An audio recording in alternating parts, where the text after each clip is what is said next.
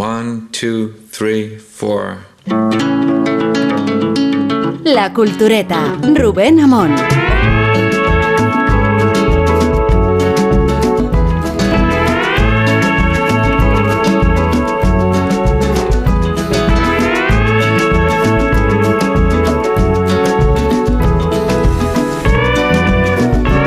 Este contenido incluye representaciones negativas o tratamiento inapropiado de personas o cultura.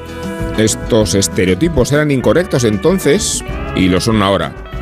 En lugar de eliminar este contenido, queremos reconocer su impacto nocivo, aprender y fomentar que se hable de él para crear entre todos un futuro más inclusivo. Disney se compromete a crear historias con temas inspiradores y motivadores que reflejen la gran diversidad de la experiencia humana en todo el mundo, para descubrir cómo estas historias han supuesto un impacto en la sociedad. Visita nuestra página web. No, no sé si sabéis a qué alude a esta advertencia, a qué película de Disney la- el propio canal establece este criterio preventivo. ¿Os hacéis una idea? ¿A- a Bambi? Sergio y sus traumas. ¿No? Bambi podría ser. Podría Podría ser, ser, Bambi. ¿no? El, libro de la selva, yo cuando lo volví a ver tenía el cartel. El libro en- de la selva podría ser. Que no me parece extemporáneo, porque los, Ya, ya, monos salen. Sí, los- claro. son, son negros. o sea, Eh, que no me parece que está mal advertido. Ver, eso ya no sería así. Eh, eh, Estamos aprovechando este concurso para que os vayáis presentando. Ya lo ha hecho Sergio del Molino, lo ha hecho Guillermo Altares. De lejos he escuchado a Isabel Vázquez, que es la única que no está en el Ayuntamiento de Zaragoza. Estamos aquí rodeados de los retratos de los alcaldes que han desempeñado el, el puesto Maravilla. principal. ¿Isabel qué película puede ser, Isabel Vázquez? ¿Qué Pues puede ser? yo creo que, que debe ser algo, aunque parezca nuevo, debe ser antiguo y, y sí me inclinaría por, eh, si no el libro de la selva, algo de, de una época similar. El libro de la selva, incluso antes, fíjate. Pero di una, pero di una. Pues es que... eh, eh, Venga, Nazar, va, ya, ve, di, di, di. Venga, me voy a arriesgar y voy a decir el libro de la selva. El libro de la selva. El libro Te de vas a arriesgar, ¿no? ¿Se te ocurre a ti, Rosa del Monte, qué tal? ¿Cómo estás? Hola, ¿qué tal? ¿Qué, No película podría ser tan atroz, no? Eh, porque, Estaba claro, pensando- son esas advertencias terroríficas. Blancanieves también En puede ser. alguna que No. salga caperucita roja. Pero eh, ahora mismo no, no, no caigo. Bueno, estamos hablando de la dama y el vagabundo. ¿Ves? Ah. Es- Hombre. No, Ah, sí, es que comen los espaguetis juntos. Es un poco COVID. por lo de los perros, poco esto va por lo de los perros. sí, es que es un disparate, ¿no? Son. Lo sabía, lo sabía. Podríamos hab- hablar de cualquier otra expectativa, pero es un disparate. ¿no? Cualquier Es, película de Disney. es un disparate. Considerar eso es un disparate. Es un disparate. Pero. ¿cómo era la, la- la última parte de la advertencia? ¿Cómo era? Que se- Eh, No sé, la parte inclusiva, a mí me gustaba mucho. lo de la esto. parte inclusiva. Pero sí. el- el- estamos en hablando... lugar de eliminar este contenido, queremos reconocer su impacto nocivo. el impacto nocivo de, de comer espaguetis juntos. Aprender y fomentar Es- que se hable de él para crear entre todos un futuro más inclusivo. Que los No. perros ¿Cuál no es- deben enamorarse. pero que es- cuál es ¿Cuál es el- el impacto nocivo? Pues además es O una, no es una me- historia no de, me- de- de príncipe mendigo, es una historia de, O- de o- o pija, ese pija o y chulazo de que, ¿no? que- que la- que- Es la cla- que ese no se pueden mezclar que no se pueden mezclar las clases sociales o sea que, que la- que las damas no pueden liarse con vagabundos y viceversa es que no entiendo muy bien O cuál sea, es yo, el, no- el yo siempre problema. fui el, sí, yo, esto hace siglos que no la veo, pero el libro de la selva, que la veo regularmente porque me encanta, cada uno tiene sus cosas, yo Balú, Sé, canciones. me lo llevé a casa y me lo paso bomba, eh, a mí el cartel tampoco me parece exagerado, porque ev- evidentemente salen un- unos orangutanes que tocan jazz y que identifican a los negros con los orangutanes, no me parece mal explicar al principio de una película que de nuevo adoro, Sí. que digan, oiga, esto no lo, ha- o sea, básicamente es, esto ahora no se haría así, pero disfrute usted de la película que es maravillosa. Yo ese cartel lo, lo de todas de- maneras, eh, los eh, he músicos de ganado ya no el, son negros. el concurso lo he ganado También. yo, que he dicho que es la el libro de la selva o una película anterior, quizá una película No, no lo anterior. has ganado, no lo has ganado Y la La Dama y el Vagabundo es no anterior te al libro de la selva. Ojo. no no no no Sí, he ganado. no es una Por aproximación eso. he ganado. Por aproximación no aquí o se acierta o no se acierta No, ¿quién ha dicho eso? lo digo yo ahora Bueno, mismo. pues las reglas No. que tú lo digas. A ver, Sergio, No. como sigas, ponete así, te vamos a contar el final de Happy Valley de principio No, a que fin. yo tampoco he visto el que último, que yo tampoco he visto el último, no No, Isabel un punto. Bueno, pues tú también ganas un punto spoiler. O sea, cada si, si lo cuentas, el daño. ganáis el- un punto El spoiler. daño que vas a hacer a la cultureta va a ser masivo. Y, y por no hablar de los oyentes. O sea, no, no puede ser. Vamos a hablar de Javi Valley un rato, sí. Eh, Qué magnífica la cuarta Pero temporada. no me- que es- pero- Sí. no, Tercera, no, que, o sea, eh, eh, nosotros tercera, la tenemos, tercera. No, yo ya estoy con la mentalidad. Claro, o, o te gusta Happy Valley y lo has visto ya, No, y si pero- no lo has visto ya es que no te gusta, te da igual, hablar. te la Lo contamos. que me queréis decir es que tenemos que administrar eh, la información de la serie en función de cuándo la, he visto vosotros. No, O se sea, me- si ya Claro. está emitida, Está emitida, luego se habla de ella. hay libertad para Vale, Pero no, contéis, pero no contéis el final, que eso sí que es Yo no voy a lo contar os pedimos, final. por favor. Os pedimos, Solo por el favor. final. O Solo sea, eso. a- Isabel, porque tú seas como Billy Wilder con Lubitsch y tenga una foto de Sally Wainwright en tu escritorio, yo no te tengo ¿Cómo lo haría. Wainwright? ¿Cómo lo O haría sea, Wainwright? tú lo tienes ahí y dices, ¿cómo lo haría Sally? Eso Y es. tú, ¿Os, os acordáis? ¿Cuál Eso era, es. cuál era la era testigo de cargo, ¿no? Que, que al Sí, final y sería te- un cartel te de No revele el final, final, le no vamos a dar de hostias o algo así. No se le ocurra realidad- contar el final de esa Y película. no sigue sorprendiendo el final todavía hoy, aunque lo sepáis. Joder, es Sí, que mola sí, muchísimo. yo claro. la veo otra vez. Sí, verdad, y guay, verdad. fíjate. A mí me sigue sorprendiendo sí. igual. Me sigue sorprendiendo igual. Sí, y, y- y da igual, podemos hablar de Happy Valley de aquí a, la eternidad, pero no, no contéis el Sí, pero lo vamos a hacer ahora porque resulta que Rosa y yo ya la hemos visto. Claro. A mí me falta solo el final, ¿eh? O sea, es, Solo, ¿verdad? A mí me parece y sigue siendo Joder. portentoso. O sea, es, es, es de, es de Es un. estupendo. Es, y además es eso, desde la falta de pretensiones y todo el mundo intentando encontrar el high concept. ¿Y qué puñetas? El high concept está a la vuelta de tu casa. Está en el barrio de al lado, no te vayas tan lejos, no hace falta. No, no. Son dos personas, señoras con chubasqueros con problemas eh, mundanos. ¿Qué más quieres? Bueno, mundano relativamente. Bueno, decir, sí. también, o sea, en fin, eh, estamos hablando de una señora Bueno, que le pasa a su, todo. a su es nieto. verdad que le pasa todo a ella. a su nieto fruto de una relación de una violación eh, de, de, eh, de un asesino en serie que, Que sí, que es un un que de- sociópata. que es un sociópata que destrozó la vida de su hija que se suicidó por eso y que ha tenido a su nieto a su cargo que decir problemas comunes tampoco son Bueno. en- así eh, vistos en perspectiva y Bueno, en porque no hace falta amenazar con el fin del mundo para tener la gran serie que vaya Pero- a conmoverte. A mí, sí, esta, esta Bueno, pero tercera temporada tiene- que, que el, que el chico ya tiene 16 años, ¿no? 16 años ya. Ryan, sí. Ryan y encuentra una forma muy peculiar y muy suya Y de, además es como de afirmarse muy y de rebelarse el contra, Y- y- y- contra su y la- madre abuela. Y luego, y luego hay, una, hay cosas eh, que tienen que ver con, también con el género y con, la, con, con el plantear eh, secuencias que, que queden eh, de- y que, que tengan impacto para toda la vida. Hablamos de violencia, verás, ya habla- hablamos en violencia en el audiovisual, te puedes ir a Telma Maker montando las películas, Scorsese, todo lo que tú quieras, pero piensa en, una, en, una, en un momento más violento que el final del, no sé si es el cuarto o el quinto capítulo, en el enfrentamiento sí de las dos contar, hermanas. ¿no? El momento del enfrentamiento, no, solamente voy a hablar del enfrentamiento de las dos hermanas, cuando Hmm. una intenta aproximarse y la otra la manda a, vamos, eso es lo más violento que he visto yo en el cine y en la Sí, tele en sí, años. sí. Es lo más Sí. cruel, lo más descarnado y lo que más eh, daño te hace de lo que hayas podido ver. O sea, tú puedes pensar en Joe Pesci abriéndole la cabeza a un tío contra, contra Pero la yo mesa. Creo que es mucho más cotidiano que extremo. Eh, Creo que de hecho el mérito de la serie consiste en hablarnos de una familia como son de verdad las familias. Eso es. Del criminal como es realmente el criminal. Eso es. Y de la gente como es, porque la gente no es bella y habla en estado de inspiración permanente, como muchos thrillers nos tienen que convencer. Y creo que de esa naturalidad, de esa verosimilitud, proviene todo el interés de la película. Es ahí, Gente- la- a protagonistas gordos. eh, a- Y bueno, eh, eh, es verdad que criminales Sa- idiotas. sí, o sea, sí. Sarah Lancashire no, no, no era así de gorda al principio, es decir, que ya ha ido engordando La vida. conforme hacia, hacia La serie. vida. ¿no? O sea, de la- pronto Como en, la en vida. Las Tango Sí. en, Halifax era no gorda Sí. y de pronto en la última temporada, que estos tuvieron muchos sobresaltos de temporada, era, era tremendo. O sea, que era ya, ya es como es aquí, igual que como era en Julia, pero, pero eso que, que has dicho de que la gente no habla primorosamente, hay una sin, sin desvelar nada, hay una escena en el, en el último capítulo, Sin un, un Capítulo. diálogo, De verdad. un diálogo entre, entre, Catherine Kaywood y, y Tommy Lee Royce. Y entonces, ¿cómo, cómo, cómo? No estoy hablando. Ya has dicho muchísimo. Bueno, bueno. Por favor. ¿No pueden hablar? No, de verdad. o sea, no, saben lo que están haciendo. Pues Y, es decir, va, la diferencia. Sí, Rosa, sí, te- te- o sea, hay que, hay que ponerte pitidos. Ya, ya, ya. No, no, eso no, stop. esto no es Ya. un spoiler. Está no, no es spoiler. Por ahora no está. No está, no Joder, está, no. Está no, hombre, no, tampoco. capítulo. Perdona, Pero- un diálogo entre Tom y Catherine. Bueno, pero, eh, pues eso no es un spoiler. No sabes en qué circunstancias No ni nada. en qué circunstancias.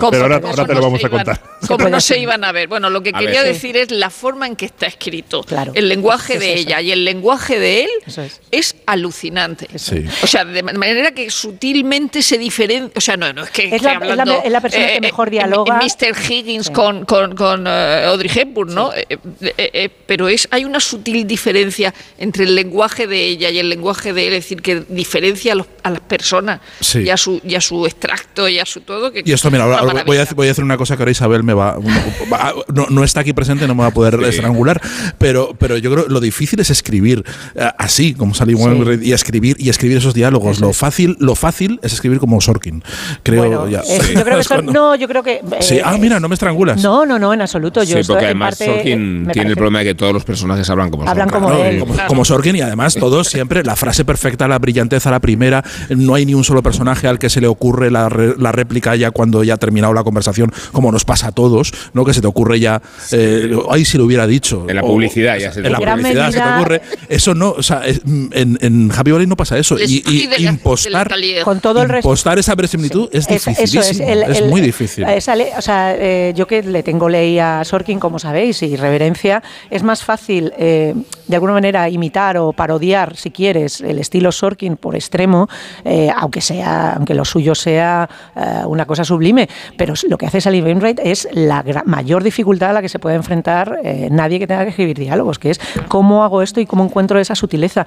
Y por otra parte, además, en la iconografía de la serie, reto a cualquiera a que, a que no encuentre una, una similitud, o por lo menos emparenta a Catherine Heywood con todos los justicieros que forman parte de la iconografía eh, de, de- del- de- de- de toda la vida, en el momento en el que ella sale, cada vez que sale del, del coche y se ajusta el sombrero, que es un gesto Es que que, es un que western y identificamos, que sheriff. identificamos con eh, una un larga lista de justicieros. O sea, es que Es cómo se ajusta el sombrero.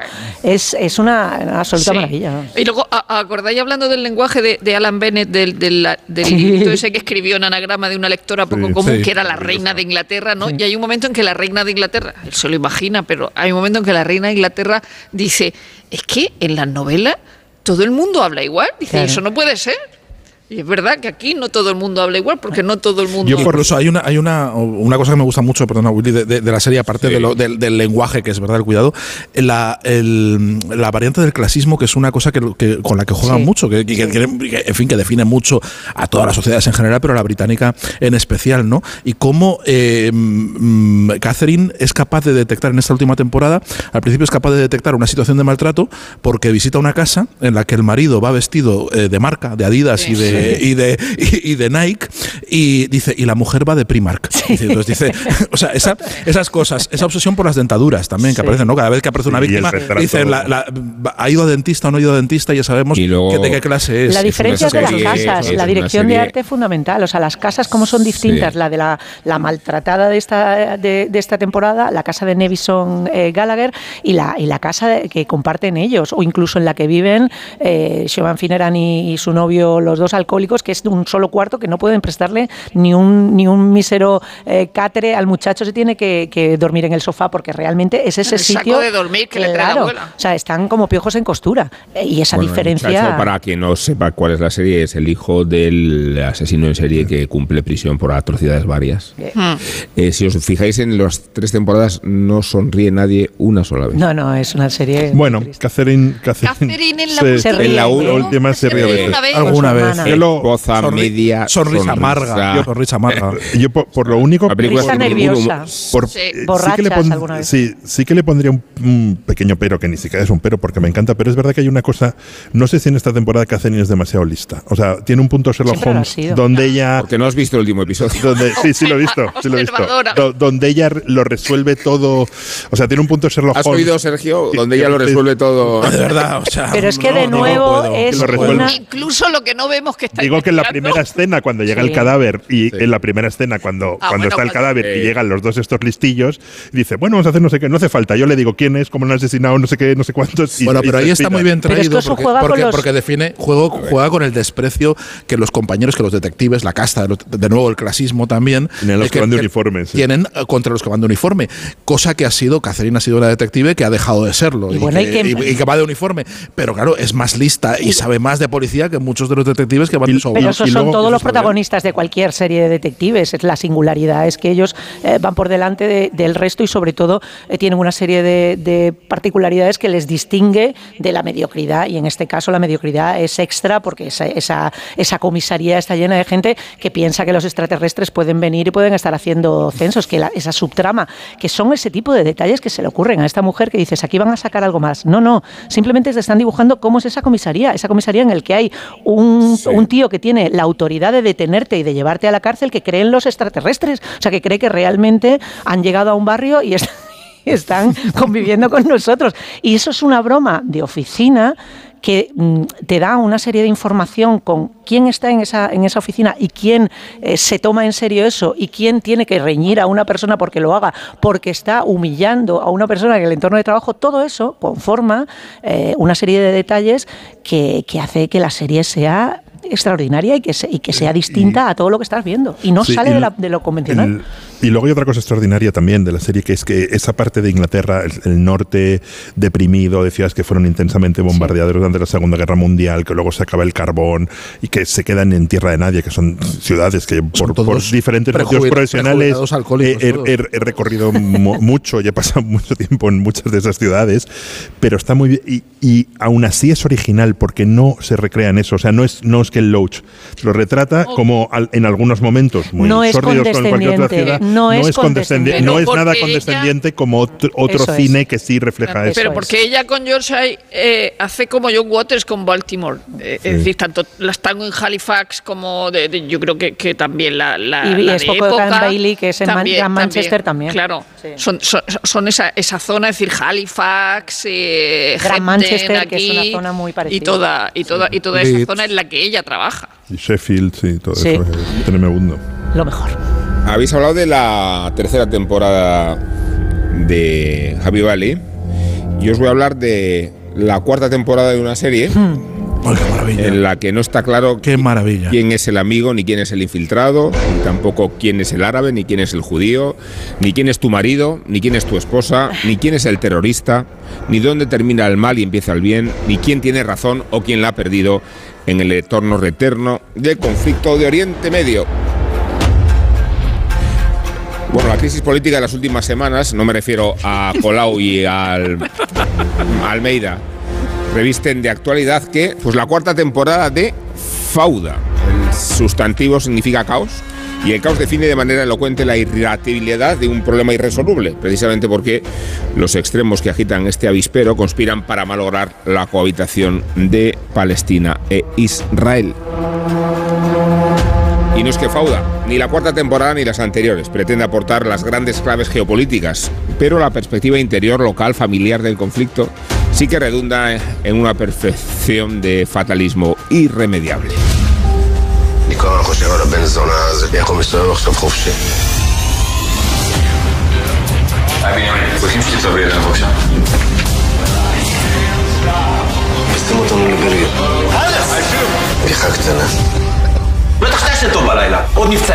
Cambia de escenario la serie israelí, pero no de protagonistas. O sea que el actor, guionista y soldado Leo Ras traslada su valentía y sus pulsiones destructivas al barrio musulmán de Molenbeek, en Bruselas, y al estado sin estado del Líbano.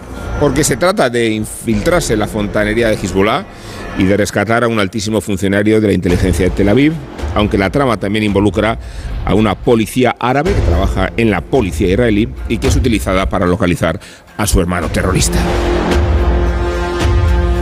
Puede entenderse así mejor el salto cualitativo, argumental y geográfico de Fauda y la frustración con que el Comando de Operaciones Especiales observa las limitaciones del Estado de Derecho en Bélgica, porque no se puede entrar a saco en una mezquita, ni se puede organizar secuestros, ni disparar a quemarroca, aunque la tecnología, hablamos de los drones, de las telecomunicaciones, de los programas de suplantación, del armamento más sofisticado, aunque la tecnología, digo, y la diplomacia sobrepasan los límites más tribales que vulneran Oriente Medio.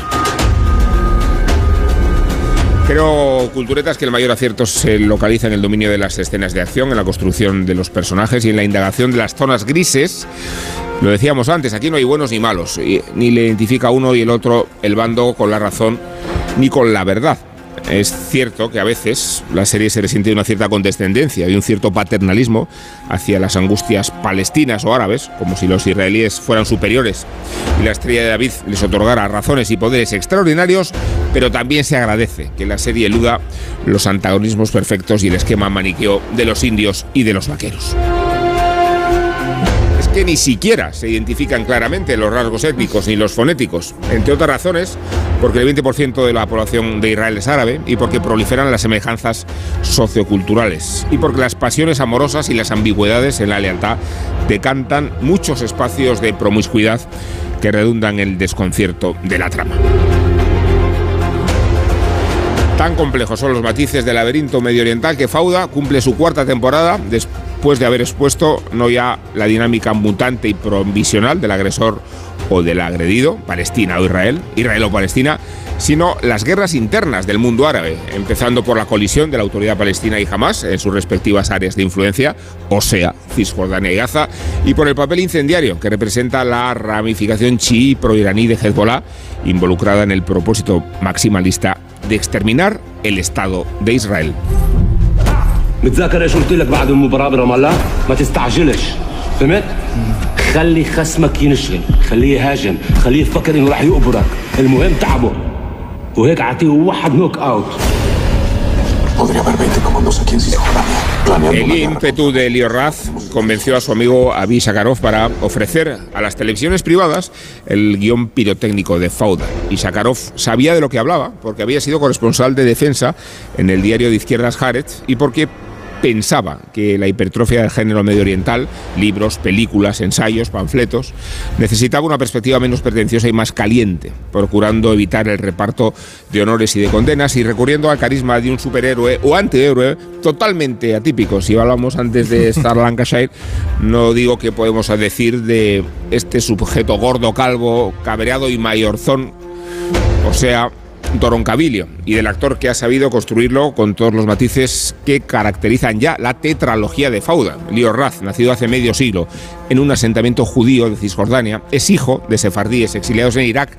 y en Argelia. Su padre ejerció de militar, su madre lo hizo de profesora, su novia de juventud resultó asesinada en Jerusalén a manos de una terrorista palestina y él mismo él mismo se alistó en el ejército de Israel, tanto en las fuerzas regulares como en los equipos antiterroristas y de operaciones especiales. Actually, I met, uh, I used to be in the special forces in Israel. Ahí lo cuenta Leo Raz, cuando era joven. I met a good friend of mine, Avi Zakharov. Y menciona a Ivan Zakharov. From Jerusalem when we were very young. And we met in a special event in the West Bank. I can't Habla de su encuentro en why, Cisjordania. No puede decir dónde y cuándo.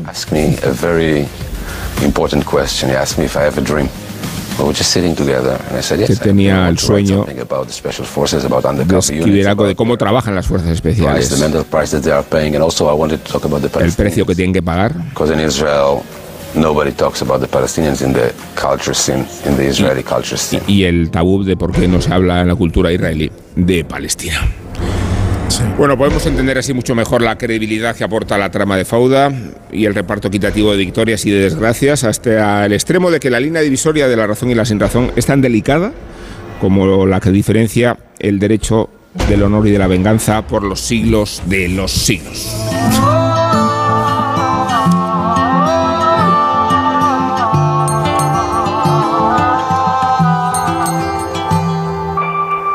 חולפים ואיפה הם? לפעמים אני שואל מדוע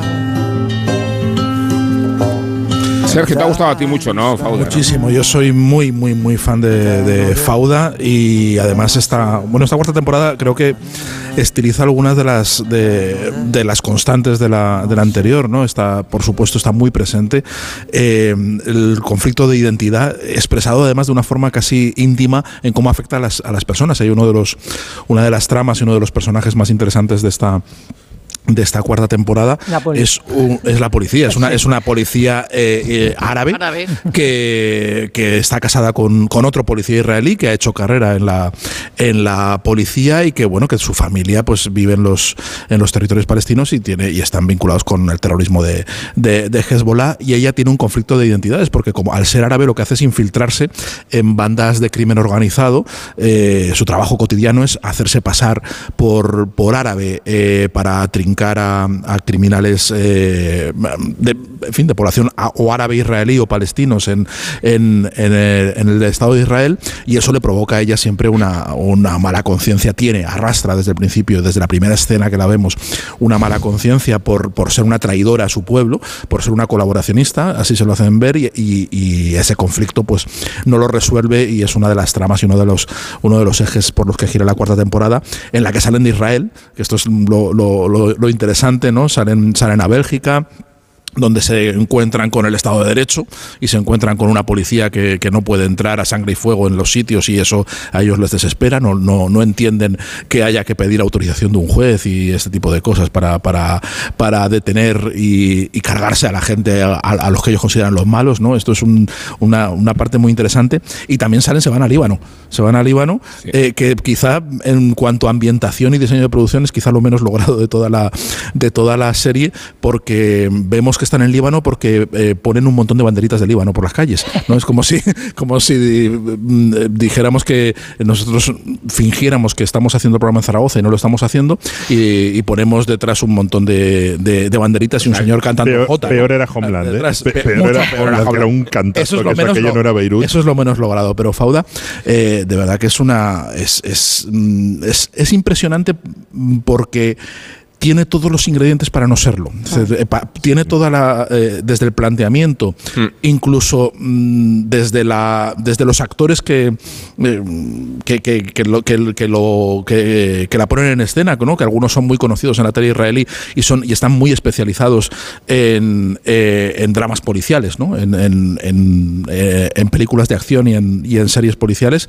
Eh, y, y con la inclusión de Leo Raz, que es un eh, excelente actor de acción y que podía ser una especie de Sylvester Stallone eh, hebreo sin ningún problema, todo apuntaba a que eso iba a ser un Rambo, una bestialidad. Y sin embargo, detrás de todo eso y detrás de, de- de lo bronco hay una sutileza, una, eh, una ruptura de la... De, de, de, de- de lo maniqueo, ¿no? de la dialéctica entre buenos y malos, sin perder nunca de vista que es una serie que se cuenta desde la perspectiva israelí. Sí, Quiero decir anda- que los protagonistas son israelíes y que creen en lo que están haciendo. Quiero decir que en ningún momento se cuestionan ese grupo, eh, los protagonistas, el protagonista coral, que es ese grupo de, de operaciones especiales del ejército israelí, en ningún momento se cuestiona lo que No, están haciendo. pero, ellos ellos saben que están defendiendo el Estado de Israel, creen en lo que están haciendo y no se les pone nada por delante. Quiero decir que incluso cuando, eh, cuando las, perdona, que, que termino ya, en cuanto, in- incluso cuando las operaciones les llevan a traicionar, les llevan a eh, engañar a mucha gente y les, y les, mm, Bueno, eh, la- les plantean unos dilemas eh, terribles que Doron los va viviendo temporada en, tras en temporada. el capítulo de Gaza hacen una cosa, o sea, en la, en la temporada de Gaza hacen una cosa horrible, que es hacerse pasar por, o sea, en, en Gaza hay un problema enorme, es que los, pues, de hecho hay un documental sobre eso, que los pacientes oncológicos no les dejan pasar a Israel para Ah. tratarse, y hay mucha gente, o sea, una mujer que se murió en el puesto de, de- de- de control, que es una de las muchas formas de crueldad de Israel hacia Gaza, y ellos, los policías, se hacen pasar por ayuda humanitaria que, que lleva tratamiento oncológico dentro de Gaza, que es como romper todas las. O sea, es como lo que no se puede hacer, no te puedes disfrazar de la Cruz Roja porque entonces te van a matar, no sé qué, no sé cuántos, todas las barreras. ¿no? Yo creo que eso es una de las cosas más interesantes de la serie. No he terminado esta, esta cuarta temporada y me interesa muchísimo, me interesa mucho Molenbeek y me interesa mucho eh, Líbano. Pero eso es muy difícil, eso es lo que me parece muy difícil, lo que me parece conseguido. Es una serie que, que roza el larguero, eh, que podía haber sido Rambo 3 en, en los territorios ocupados y que no lo es. Porque muestra. mm, pero eso es bueno, eso lo dices como algo malo y como, es bueno. como algo muy bueno. O sea, di- digo, como el, el- logran, es verdad que lo que tú decías es roza el larguero, es el punto de vista israelí, tiene una cosa de heroicidad, de mm, siempre estamos salvando a Israel al límite, y sin embargo muestra la complejidad y muestra dos sociedades no conectadas. Y, y leía crónicas sobre la serie de, del Pero totalmente del país- pero digo, pero conf- con- con- confundidas. No, conectadas total. Y, y- y totalmente confundidas, pero que hay en espalda. Y, una, es, y una de las cosas que contaba Juan Carlos Sanz, que escribió el anterior corresponsal de, de Israel en Gaza, zaragozano y muy amigo mío, eh, que, que- y es una de las cosas que contaba que era más difícil de hacer de la serie, ¿no? La, la complejidad de dos sociedades con- confundidas, muy, muy evidentemente mezcladas, eso se ve en la parte vieja de Jerusalén, y a la vez que viven totalmente de espaldas. Hay, hay un muro hay una diferencia enorme y la serie es capaz de iluminar y ahí se nota que los dos que la escriben conocen muy bien lo que Una- un apunte sobre eso, so- so- so- Sí. muy, muy breve, muy breve. Sí. Que es el, eh, eh, eh, ellos viven eh, infiltrados siempre, o sea, dominan el árabe, dominan el, árabe palestino sobre todo, y, y se hacen pasar por palestinos constantemente. Eh, y han incorporado tanto esa cultura que en su relación de camaradería, cuando se dicen se quiero, se dicen Habibi. Habibi. Cuando se dicen Sí. expresiones de afecto entre ellos, hablan en árabe. Dicho esto, no le, he rato. ter- no, no le he terminado y como me contéis un spoiler, pero- os hago una operación de, de- pero vamos a de ver. fuerzas especiales. ¿Por qué vamos Que a poder hablar de arranco la cabeza. Fibali? ¿Por qué?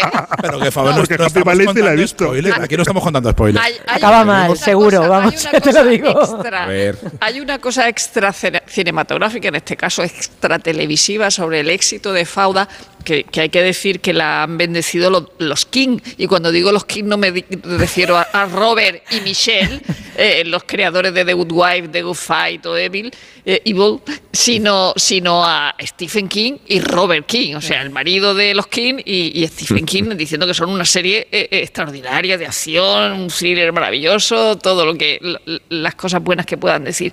Pero lo curioso es que Fauda es de 2015 y antes del confinamiento había poquísima gente que la había visto.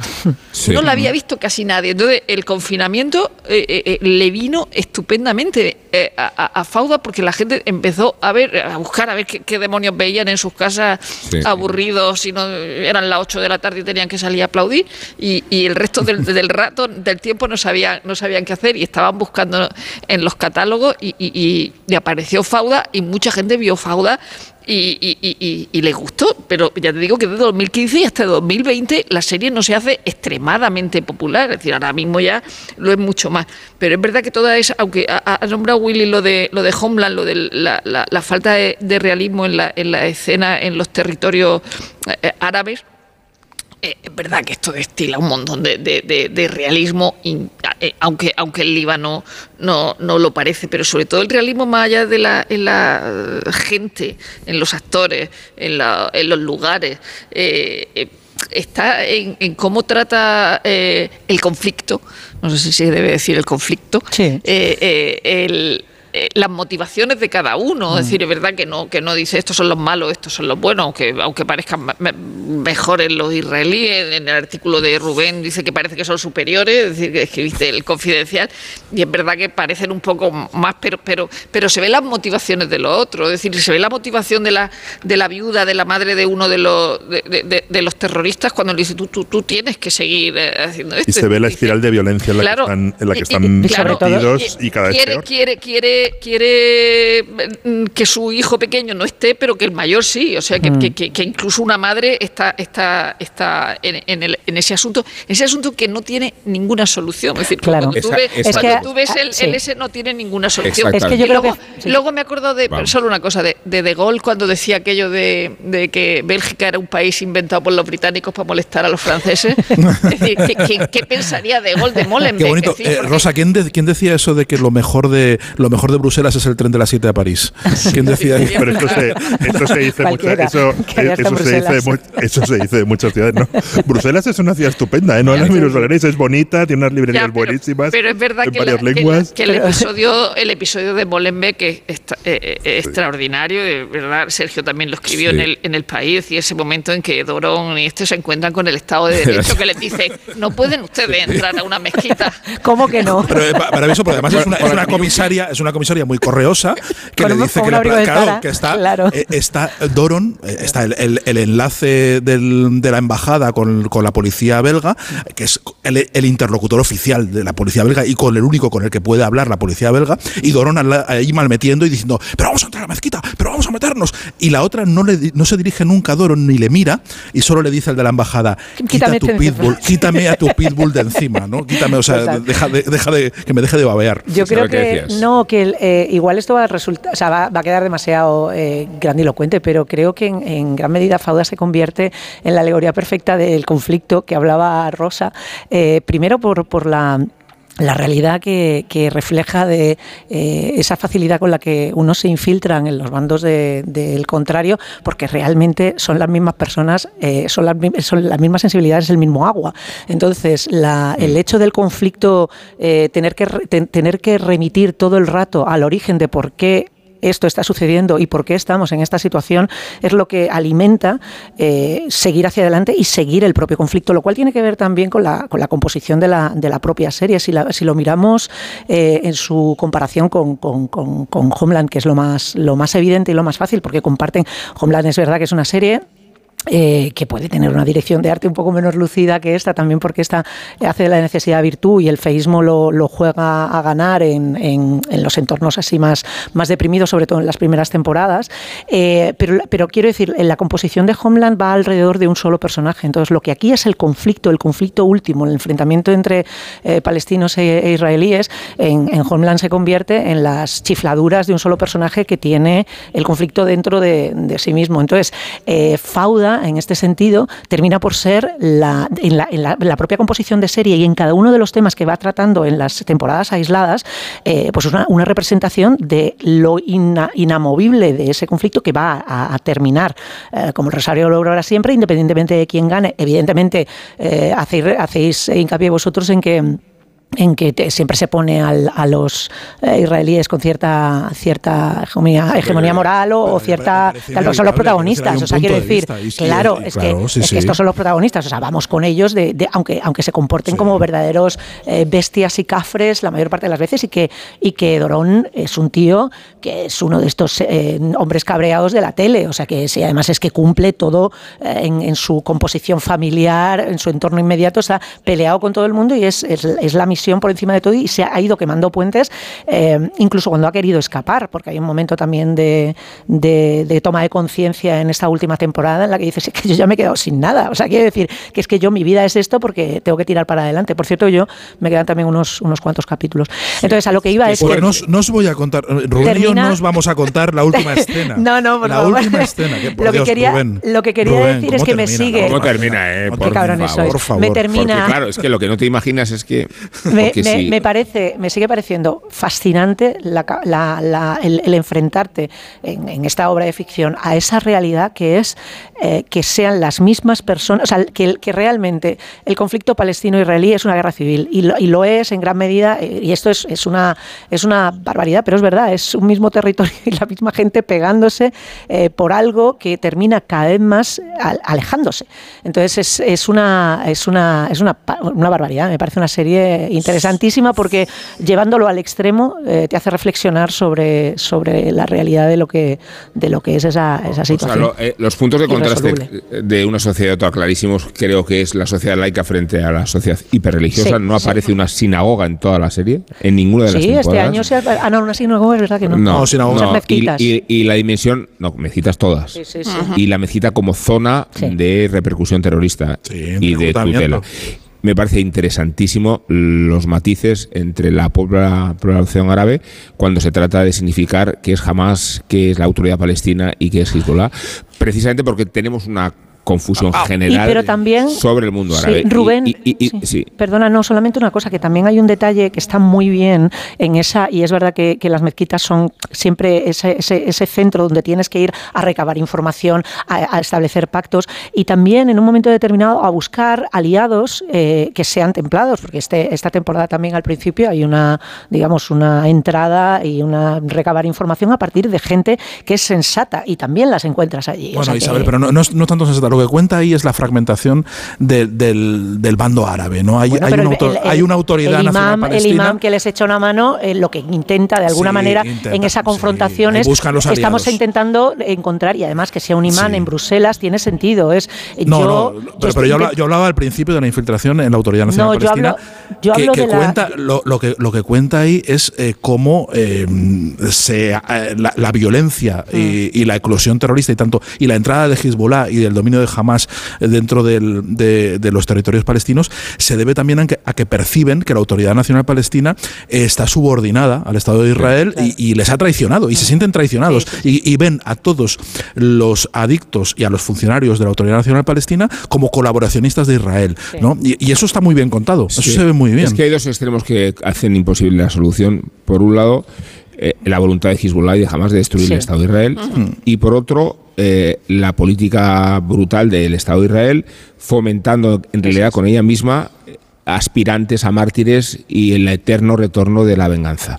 Eh, y, y eso complica muchísimo, ¿no? Y Una algo- solución. Y algo que va además cada vez a peor por las dos partes, digamos, en, o sea, en Gaza está Hamas, en el en Líbano ha entrado, es un país que ha entrado totalmente en el, en el caos, pero con, con Hezbollah simplemente calculando cuándo puede hacer el, el siguiente ataque. Yo cubrí como periodista la guerra de, Oh, y Si- y Siria, de, ¿eh? de- Que de parecía al lado 2005 Siria. y, es- Claro. y estuve varias veces con, con, con militantes de, de Hezbollah y da, y da mu- mucho miedo porque tienen una especie de, de- de- de claridad fanática bastante Por- por ter- eso- terrorífica. sí, pero por- y, por y eso- la autoridad palestina en, los, en, en Cisjordania es un caos y además el aumento de los asentamientos hace que cualquier solución en realidad es una ficción. O sea, cuando estamos hablando de la solución de dos estados, de no sé qué, sobre el terreno, que es lo único que cuenta en Oriente Próximo, o sea, ver los mapas, ahora mismo es un estado, un estado palestino es, inviable y Claro. también es inviable que los que los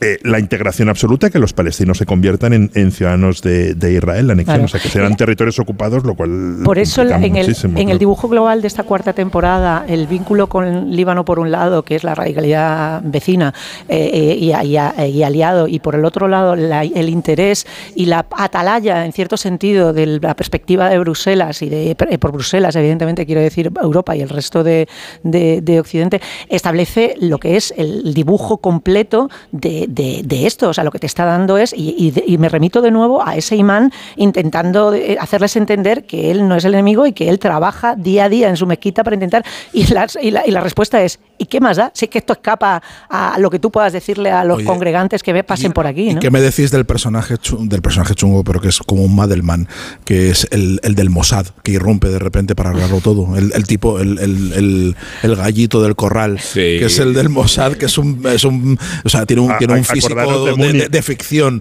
pura, ¿no? Que es una, es una maravilla. A- Acordaros de Múnich, un Maravilla, hablado de Spielberg. Qué maravilla cuando estará ahí Golda Meir y dice esa frase maravillosa de, de, hay un momento en que todo país tiene que pactar con sus propios principios. ¿Qué- Cuando envía, cuando envía el comando a, a decir, bueno, los que han hecho lo de Múnich nos los vamos a cargar. Y dice esa frase Golda Meir y es algo con lo que Israel ha vivido desde, desde entonces. Vamos, desde entonces y desde antes. Golda Meir, que sale en Sexo en Nueva Es la York, criada la- de Miranda. La criada de Miranda, sí.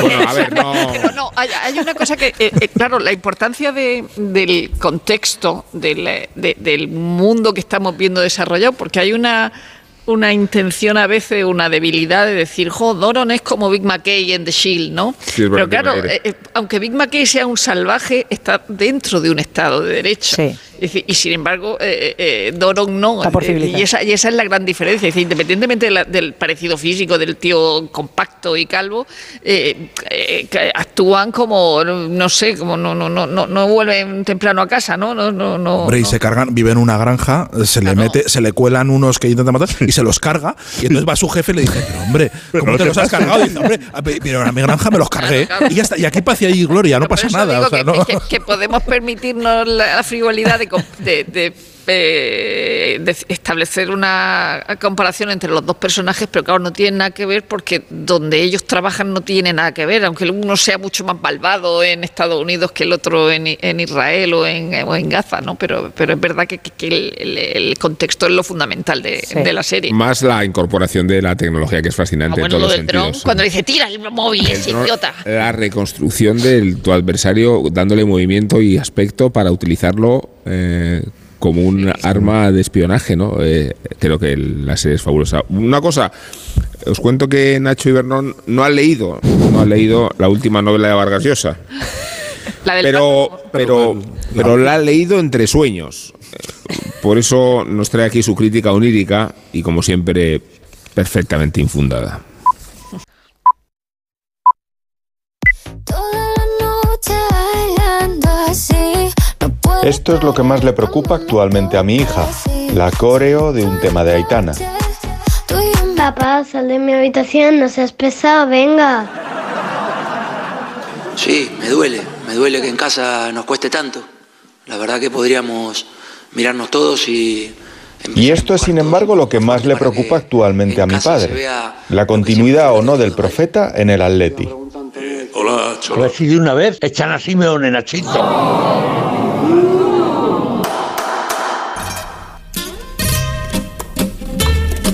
Por lo que a mí respecta, el otro día me leí en sueños el nuevo libro de Vargas Llosa y no dejo de darle vueltas, la verdad. El texto dibuja un delicioso recorrido por la música tradicional peruana y, en mi opinión, que es una opinión muy autorizada, representa un verdadero manual de estilo preciso, vívido y refinado para todos aquellos que queremos aprender a escribir bien. Menuda fiesta de valses peruanos. Me acuerdo perfectamente de lo que sueño. ¿Qué pasa? Por eso ya tengo hecha la crítica para cuando publique Alfaguara. Venga, anda, sigamos. En la lectura asombra la ausencia del perfume de Isabel Preisler, la ausencia de las arrugas y las bolsas en los párpados de Mario, la ausencia, en definitiva, de las chorradas que rodean en estos tiempos al prócer de Arequipa y que, ya lo siento por los compañeros de papel cuché, no son importantes. Piura, Chiclayo, Trujillo, Pucalipa, Chimbote, Huaraz. ¿Cuántas escalas? ¿Qué colección sonora de pueblitos que son colores chillones empaquetados con delicadeza? Prosa bien compacta servida en párrafos desde el Perú. Me he despertado feliz tras esta lectura onírica. Leyendo al Nobel, recordé el trajín sexual de Pantaleón entre visitadoras que me divirtió tanto de joven. Me reencontré con ese silencio denso en la biblioteca, con ese reloj detenido y tantas veces imaginado, cuando el Nobel y el Nobel se retan al alba con el folio en blanco. Me vino el olor castrense a naftalina, que está en la fiesta del chivo, en la conversación de Ambrosio y Zabalita, en los palacios rancios y las ciudades narrativas que ha construido este arquitecto de la corrupción y el miedo. Y todo teniendo una voz aflautada. Bueno, aflautada no, que él dice que hay que poner cada vez menos adjetivos. Juzguen ustedes mismos. No tenía tiempo para, no digo escribir, sino leer. Leí en los colectivos, en los ómnibus, este, escribía los días domingos. Eh, y al llegar a Madrid, año 58, la universidad tomaba, los cursos de doctorado tomaban muy poco tiempo, así que tenía un tiempo enorme para, para leer y escribir. Y fue una, una experiencia muy bonita. Ah, bueno, un Madrid que por supuesto ya no, no existe, sino en la memoria de quienes lo vivieron. Ah, una ciudad pequeñita, provinciana, aislada totalmente del mundo. Llora guitarra porque eres mi voz de dolor. Grita su nombre de nuevo si no te escucho. Y dile. Oye, ¿qué haces? Pues aquí, rascando, esquiando, viajando, navegando. Vamos, aquí, disfrutando mucho. Rascas multiplicador de la 11. Multiplica tu premio y podrás ganar al instante hasta 500.000 euros. Gánalo rápido y disfrútalo mucho.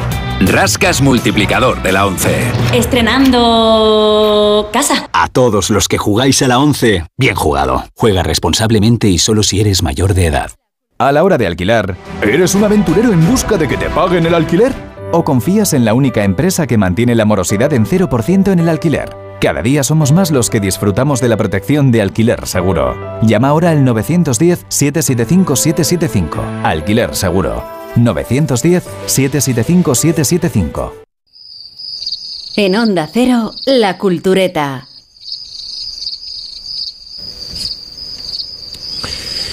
En algún momento del siglo XII, las noches dejaron de ser apacibles en la ciudad italiana de Gubbio. Sus habitantes comenzaron a asegurar puertas y ventanas.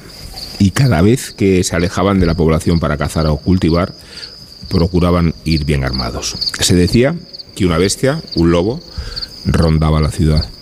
Y que no solo comía animales, sino hombres. Los habitantes de Gubbio temían cada vez más por sus cosechas, el ganado y los niños. De noche podían escuchar al lobo rondando por el bosque.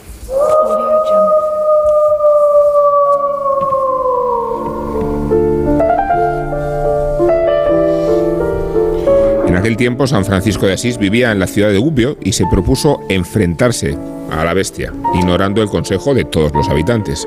Así que, acompañado por unos cuantos valientes, salió al bosque en busca del lobo. Cuando lo vio, se abalanzó sobre él con las fauces abiertas. Ante la mirada de todos, San Francisco trazó una cruz y habló al lobo en estos términos. Hermano lobo, has merecido la horca como ladrón y homicida malvado. Toda la gente grita y murmura contra ti y toda la ciudad es enemiga tuya. Pero yo quiero, hermano lobo, hacer las paces entre tú y ellos, de manera que tú no les ofendas en adelante y ellos te perdonen toda ofensa pasada y dejen de perseguirte hombres y perros. La leyenda cuenta que a cambio de protección y comida, el lobo obedeció a Francisco de Asís y se convirtió en una especie de mascota de la ciudad. Acudía de puerta en puerta y los vecinos lo alimentaban. Murió dos años después, de viejo, y Gubbio lloró su cadáver. Muchos años después, el poeta Rubén Darío decidió cambiar el final de este milagro de San Francisco. En su poema Los motivos del lobo, cuenta que el santo se ausentó un día de Gubbio y el lobo volvió a atacar a los habitantes. Cuando regresó, San Francisco preguntó a la bestia por qué había vuelto a las andadas. El lobo le contó que los humanos le habían propinado una paliza, que eran envidiosos y rencorosos, y que no los soportaba. En el poema de Darío, el lobo responde, y así me apalearon y me echaron fuera, y su risa fue como agua hirviente, y entre mis entrañas revivió la fiera y me sentí lobo malo de repente, mas siempre mejor que esa gente.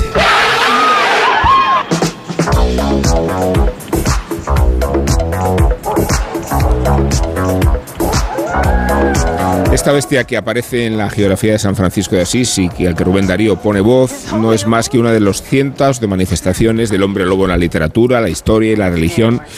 La licantropía ha pasado hoy de la figura demoníaca y mitológica a la cultura pop. Vemos al hombre lobo en el comienzo de Thriller, en Teen Wolf, en Crepúsculo, en Scooby-Doo, en Harry Potter y mucho antes en el clásico del terror de Stuart Walker de 1935, Werewolf of London. You must seize the only specimen of the Mariposa plant in England. That flower is the only known antidote for werewolfery. A very interesting folk tale, but of no value to the police. I warn you, sir, unless you secure this plant, there'll be an epidemic that will turn London into a shambles. Pero mucho antes, la figura del hombre lobo aparecía en los textos de Ovidio, de Heródoto o en los teólogos medievales. Sus formas eran diversas, con metamorfosis y sin ella, con bestialidad y sin ella, con maleficio o sin él. Pero la figura del licántropo ha sido desde hace siglos un impulso para la reflexión sobre el mal y la crueldad humanas. Así lo sostiene el antropólogo Roger Bartra en su ensayo El mito del hombre lobo que acaba de publicar Anagrama.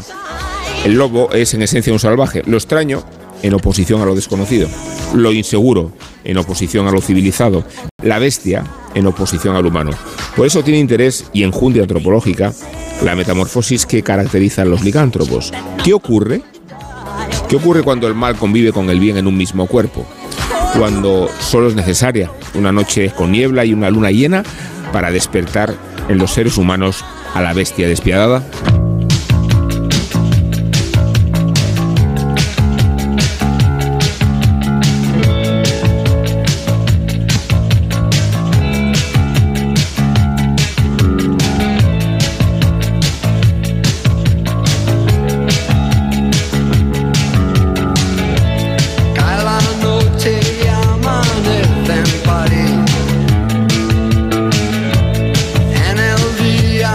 Puede tener sus razones como las tenía el animal reformado por San Francisco de Asís en el poema de Rubén Darío. La licantropía nos lleva a reflexionar sobre múltiples dimensiones del mal, viene a demostrar Bartra con su ensayo. Dice el autor que el mito del hombre lobo es una antología de cuentos, una sucesión de aventuras y desventuras del mismo personaje, pero también es una disección de ese lobo a través de todas sus apariciones en la historia. Engrosan este mito del salvaje las ninfas, los centauros, el mago Merlín, la María Magdalena Hirsut, el monstruo Frankenstein, la bestia de la película de Disney, los superhéroes y los geeks. Como demuestra la disección literaria de Bartra, nadie puede escapar al hombre lobo.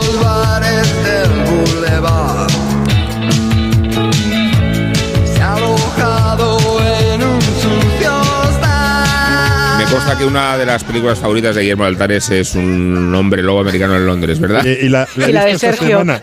La, La- la- la- la mía, la, la favorita, vamos. La he visto esta semana, hacía muchísimo que no la veía y me he vuelto a, a- a divertir muchísimo. Eh, los, los hombres lobos en realidad me, me- me interesan y me han interesado siempre porque me interesan los, los lobos y, to- y toda la simbología que tienen a su, a su alrededor, aunque eh, muchas veces son eh, descritos como enemigos de los vampiros y yo siempre voy con los vampiros y entonces es una contradicción como otra cualquiera que tiene en la vida, ¿no? Pero, pero el, el libro de, de Roger Bartra tiene muchísimas cosas interesantes, yo creo que es muy, muy entretenido y muy ilustrativo, pero hay, hay un momento en que lo describe muy bien eh, que es eh, eh, Michel Pastugo, de que hemos hablado alguna vez, este historiador medieval de los colores y los animales, Sí. cuenta que hay un momento en que se produce una mutación de ciertos mitos y hay que luchar contra ellos en la realidad, pero también en la simbología. Y el lobo es el ejemplo mágico, ¿no? El, el ejemplo máximo. Todos te- tenemos una, una idea clara eh, anterior a la Edad Media y del cristianismo del, del- del lobo, que es la, la loba de Roma, y cómo ese, ese animal fundacional, benigno, no sé qué, en un momento dado se convierte en una, en una bestia diabólica, ¿no? Y eso lo describe muy bien Bartra y lo describe también muy bien eh, Pasturó, ¿no? Ese momento en el que el cristianismo tiene que acabar con los mitos anteriores y los animales que han sido eh, buenos, favore- favorecedores, eh, eh, a la vez fieros y, temibles, cambian. Por ejemplo, y los ejemplos más claros son el, oso, que el Pasturo tiene un libro sobre el oso, que es el, el- el rey destronado, y el lobo. Y entonces el lobo en la Edad Media era un animal temi- temible, pero no diabólico, y muchos cuentos medievales de hombres lobos son eh, nobles atrapados en, un maleficio en el cuerpo de un lobo que acaban rebelándose y volviendo a la humanidad, y hay un momento en que se convierte en una criatura diabólica que coincide un poco con la contrarreforma y, y- todo eso, ¿no? Y eso es una cosa muy, muy, muy interesante, es un poco anterior, pero luego se confirma las grandes cazas de brujas en Europa, y realmente el lobo se convierte en un animal maldito, ¿no? También hay otra cosa muy, muy bonita de los, de los hombres lobo, que también está bien explicada en este libro y en muchos otros libros, que es una de las cosas más sorprendentes de la, de la Edad Media, dos cosas muy sorprendentes para nosotros, que es el bosque siempre está ahí.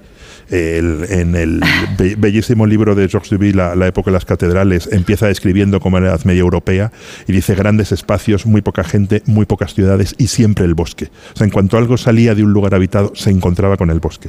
Y ese bosque está lleno de criaturas mágicas y de criaturas sobrenaturales y en la Edad Media y en los textos de la Edad Media no hay ninguna diferencia entre las criaturas reales y las criaturas eh, fantásticas. No existe esa diferencia que tenemos, que podemos tener nosotros. No es que crean en, no, no es que crean en hombres lobos, que los, los hombres lobo, eh, todos los seres mágicos, los merlines, todos los seres del bosque, tienen la, la misma, las mismas cualidades de existencia que los seres humanos. No hay diferencia. O sea, no es que no se creen ellas, que se da por hecho que existen y Se ven están los ahí. bestiarios, Y, es- y están ahí y se ven los, eso, se ven los bestiarios. Y eso de nuevo se, encar- se encarna en los, en, los, en los hombres lobo, cuya digamos el malditismo del lobo se arrastra hasta ahora. Ahora mismo hay un problema político sobre qué se hace el lobo y una con el lobo y una guerra entre ecologistas y, y- y- y ganaderos para ver cómo hacemos con la, sobrepoblación del, lobo. En, verdad. en- en Europa, ¿no? Bueno, Y- Dor- todo eso, lobo, ¿eh? y todo eso está incluido en el, en el mito del, del hombre lobo y ya dejo la pelota así en, en el tejado de Sergio y en esa película tan maravillosa del de, de el, el hombre lobo americano en Londres donde se produce ese choque de dos mundos ¿no? El, en Yorkshire o en el norte de Inglaterra ese mundo todavía medieval donde no te salgas de la carretera en el páramo porque estás jodido.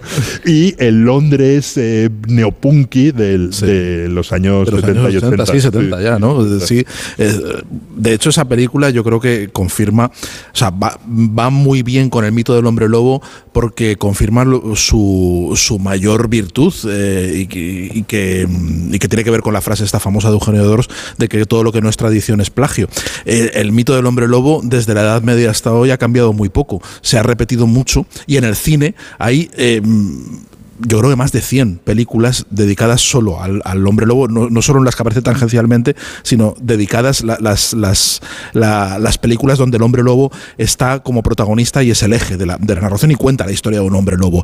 Y es un, uno de los, yo creo, uno de los pocos eh, mitos que no ha conocido altibajos en la historia del cine, que está desde el comienzo y que siempre ha habido películas de hombre lobo y que sigue, siguen haciéndose películas del hombre lobo y siempre cuentan la misma historia de la misma forma que el, que el mito del hombre lobo se cuenta igual desde la Edad Media prácticamente, con pocas variantes. Ha habido, ha, ha habido bueno, yo en, en lo del libro de Roger Barta, que me ha desilusionado mucho eh, eh, desde la solapa, porque he descubierto, yo no, yo no había leído a Roger Bartra, a, a Roger Bartra, que es eh, antro, un antropólogo mexicano de mucho prestigio y mucho recorrido, pero yo no, yo, no, yo no le conocía y al ver su foto en la solapa he visto que es un señor calvo y afeitado. cero hombre lobo. Que, que, que, no, que cero hombre lobo. No puede ser que alguien así escriba, escriba sobre el mito del hombre lobo. Un poquito de barba tendría que haberse dejado por lo menos para poder, para poder estar a tono con, con, su, con su tema. y, y la, las, los elementos que eh, de, dentro del cine, la, las películas del hombre lobo siempre son también la misma y siempre se remiten unas a otras y aún así nos siguen gustando. Sí, y el, hay pequeñas película, variaciones, en algunas los pero hombres lobo bueno, se pueden no, convertir. Pero, pero, pero, bueno, ¿Puedo puntualizar a, a, una cosa? Sí, sí pero, pero, lo que iba con John Landis iba, es que iba lo de John Landis. John Landis lo que hace, eh, entre muchas otras cosas en esa película, porque tiene muchas, muchas lecturas y se, se le puede meter el diente por muchos sitios a, a la, a la película de, de Landis, eh, una de ellas es que también es un homenaje y una cita constante a toda la tradición cinematográfica sobre el hombre lobo, empezando por la primera de los años 30. Se cita, se cita a, a, a, a Lon Chaney Jr., se cita a Boris Karloff, se cita. Hay homenajes en algunas eh, escenas explícitos pues, a las películas más trash, por ejemplo, a la, a la de la maldición del hombre lobo de, de, los años 60, la de Terrence Fisher. O sea, hay, um, hay muchas. Estás citando las mejores. Claro. No claro. te veo, no te veo. están eh, una eh, como una reverencia hacia el mito del hombre lobo que se concentra en esa película que se han hecho después películas del hombre lobo y además con probablemente con, mejores efectos especiales y con mejor todo lo que quieras pero pero um, yo creo que la mejor para mí ya no solo película del hombre lobo una de las mejores una de las películas con las que ya más he disfrutado más me he reído y más y, más gozo es esta eh, esta película que utiliza ese mito de la identidad de la transformación del miedo a lo que somos del miedo a del miedo a ser lo que creemos ser, eh, en fin, que contiene tantas cosas que, que nos interpelan de una forma directa que, que, que, no me extraña que John Landis eh, recogiera o se, o se, centrara en eso para, para contar su, su, versión más descacharrante, claro. que, siendo muy descacharrante es muy fiel al mito del hombre lobo y al mito, y al mito cinematográfico, pero, yo, ¿no? Pero exactamente, yo creo que John Landis es fiel al mito cinematográfico. El, el, eh, en el caso de, del hombre lobo es el, es el mito, antes Rubén ha citado eh, los salvajes, eh, eh, pero que luego dice Bartra que de los salvajes el hombre lobo ha sido el más contaminado y por, por, los mitos cristianos, es decir, por la equivalencia al demonio. Pero es verdad que va mucho más allá de la Edad Media, es decir, que está en Herodoto, que está en Ovidio, en las metamorfosis, precisamente.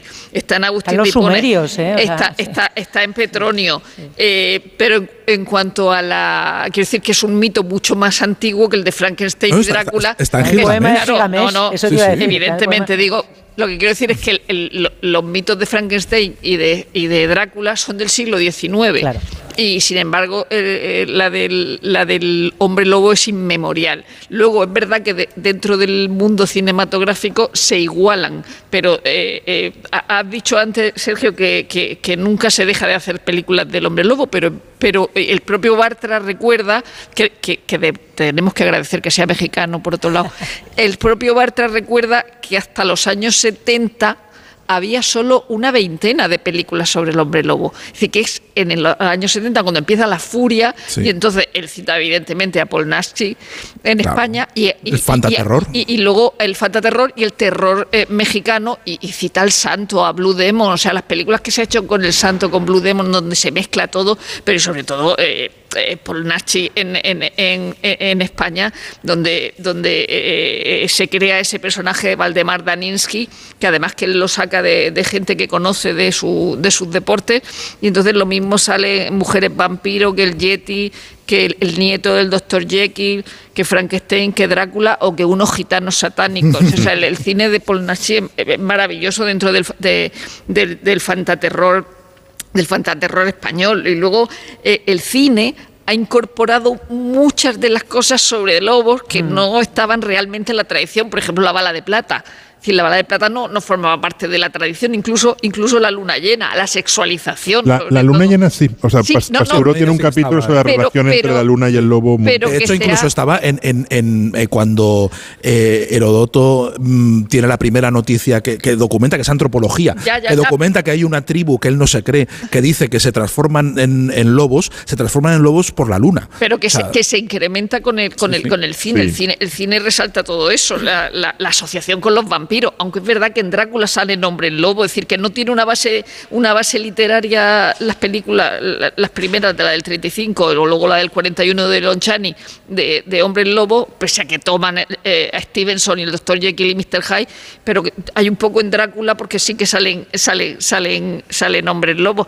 Pero luego ya, cla- claro, hay cosas loquísimas como una película que yo no he llegado a a, a localizar, pero que, que cita Roger Bartra de, del mito de, de- de- de- en el mito del hombre lobo que es The Curse de, de 2001, donde dice, hablando de el síndrome premenstrual asociado al ciclo Mira, lunar ya- ya que, que- hace que las mujeres se conviertan en lobas. Ahora que, ahora entras por ahí, perdón, perdón, Claro, perdón. y hay una A cosa ver, de, la, favor, de la de la de, de la de la transformación y de cómo varían las cosas y, y es la diferencia entre cómo Perro eh, concibe Caperucita y el lobo y cómo luego los Grimm Los la, Grimm. la- la- la cambian, es decir, que, que, que los Grimm se, se, se, se, salva se salva Caperucita y luego es muy gracioso porque una vez que los Grimm la, eh, hacen el, el mito eh, muy general cómo los filósofos se ponen a, a- a investigar y a, y a teorizar sobre el asunto. Es decir, que Carl Jung que dice que el lobo es el padre y, y el tema de la, de la niña que quiere ser de- de- que va a ser devorada es un temor sexual Eric Fromm que dice una cosa maravillosa ahora que estamos en el en, en- en plena ley trans que dice que el lobo trata de usurpar el poder de la mujer embarazada para tener también seres vivos en su estómago y acaba con el cuerpo lleno de piedras que simboliza la esterilidad. Esto ya es yerma también, o sea, Sí. no, no sé, una cosa lo- lo- loquísima, pero en verdad que la- el, el- el- el- ese del, del- el mito del hombre lobo ha generado películas eh, fantásticas dentro del, de- de- del fantaterror y del terror mexicano, de las que son tan malas que son muy divertidas, y luego están la- la- las propias del, eh, que siguen a, a- a la de Lon Chaney del 41 del Hombre Lobo, que son cinco películas, y ese es el canon, el canon cinematográfico, eh, donde mi favorita es Abbott y Costello conocen a Frankenstein. ya es la degradación del canon. Esto O a mí me encanta, la- esa, el esa me final. encanta. A ver, Estoy, ver, estoy con ver, Rosa. Estoy con Isabel, Rosa. dale. Nada, yo quería, aquí. a propósito de, la, de, la, de las referencias cinematográficas, en esta madrugada del 10 al 11 de febrero es el 117 aniversario de Lon Chaney Jr. O sea, que, que ha ¿Cuál? ¿Qué- querido... ¿Qué, qué año? ¿Qué Es año? el, es el 117, con lo cual no lo hemos utilizado bien. de percha, Muy- muy pero bien. No, no, ha bien, dado la porque, eh, casualidad. Coincide con las efemérides raras que hacemos nosotros. Ha dado 117. 117, porque recordamos que el conocido como hombre de las mil caras es el padre y el, y el es el hijo, que también se dedica al fantástico, es el hijo quien, em, eh, quien se convierte en la momia y el hombre lobo, sobre todo él no le gustaba la momia porque le tenía limitaba su expresividad, como decía aquel, pero, pero el hombre lobo se convierte en su personaje, en el personaje con el que se identifica. Eh, lo gracioso de esto es que es cierto que las películas de hombre lobo casi siempre son la misma película y que siempre alude a la bestia que llevamos dentro, a la, al conflicto de, del hombre, porque se habla mucho el libro de, de que, claro, el, hombre lobo es un, es un monstruo reversible, o sea, tiene una, una parte de conciencia eh, y de hecho hay una, hay una parte que tiene que ver con Estonia que me hace mucha gracia, que es que eh, la parte occidental de Estonia le gusta el, el hombre lobo en la Edad Media que, mm, que digamos que se convierte en hombre, lobo a, a voluntad, pero las leyendas de la, de la del Estonia eh, oriental dice que no, que el monstruo no es capaz de controlar su propia bestialidad y que se convierte de manera es involuntaria. Isabel, ese es el debate. que Total. Eh, Y pero- además están las películas de, de- de conocer, de, de- de- de intentar dilucidar Sí. si el humano sigue existiendo dentro ese- del monstruo o no. que es un o hombre del lobo americano Eso- en Londres y es esa fallida de Mike Nichols que intenta de alguna manera ponerle una conciencia de qué control mala era esa peli, control de sí pero qué guapos todos ¿eh? Es mejor, Eh, exacto. pero yo lo que iba era lo curioso que siendo siempre las constantes en las películas y en las historias del hombre lobo eh, digamos el hombre lobo masculino la bestialidad la parte de la del cautionary tale de, de Caperucita de cuidado que viene el lobo eh, con esa mm, arraigambre en, en el cuento oral de- del, del- del tema sexual que siempre está ahí hasta que llegan los Grimm y se lo quitan del todo, pero que es bestial en la versión original de Caperucita, se mete con el lobo, que es un antropomo, o sea, que, que digamos es un, es un animal, es un hombre lobo, que se mete con él en la cama y empieza a verle las partes, y es en ese momento, y eso está en la, en la tradición oral de Caperucita, que luego se va, se va refinando de alguna manera. Pero lo curioso es que dentro de que esas son las constantes, es verdad que se va a hacer caca, es súper gracioso. Se salva porque se va a hacer caca. Es muchísimo más guay la caperucita original que se salva sola. No se en va esa. con una cuerda. Luego ya los Grimm y los románticos lo convierten en una reafirmación de la masculinidad y tiene que venir el cazador que, na- que no tenía personaje, que no tenía personaje aquí a salvar el día. Vuelvo a lo del cine, que lo curioso es que el primer- la primera película, que era donde yo quería llegar con todo esto, la primera película que se, que se, que se tiene registro, que tiene que ver con hombres lobo, se llama The Werewolf y es una película de 1913 que Sí, la hemos mencionado va hace un momento. sobre Sí. la, una no no no, la- no, no, No, ha mencionado la, la la- la de los años 30 del La de lobo Esta es americano. esta, de- esta es muda. Esta es la anterior. Esta es es muda, sí. 1913 Ah, muda. y es Perdona, sobre Isabel, una. perdóname. Ojo, sobre una mujer lobo, no sobre un hombre lobo.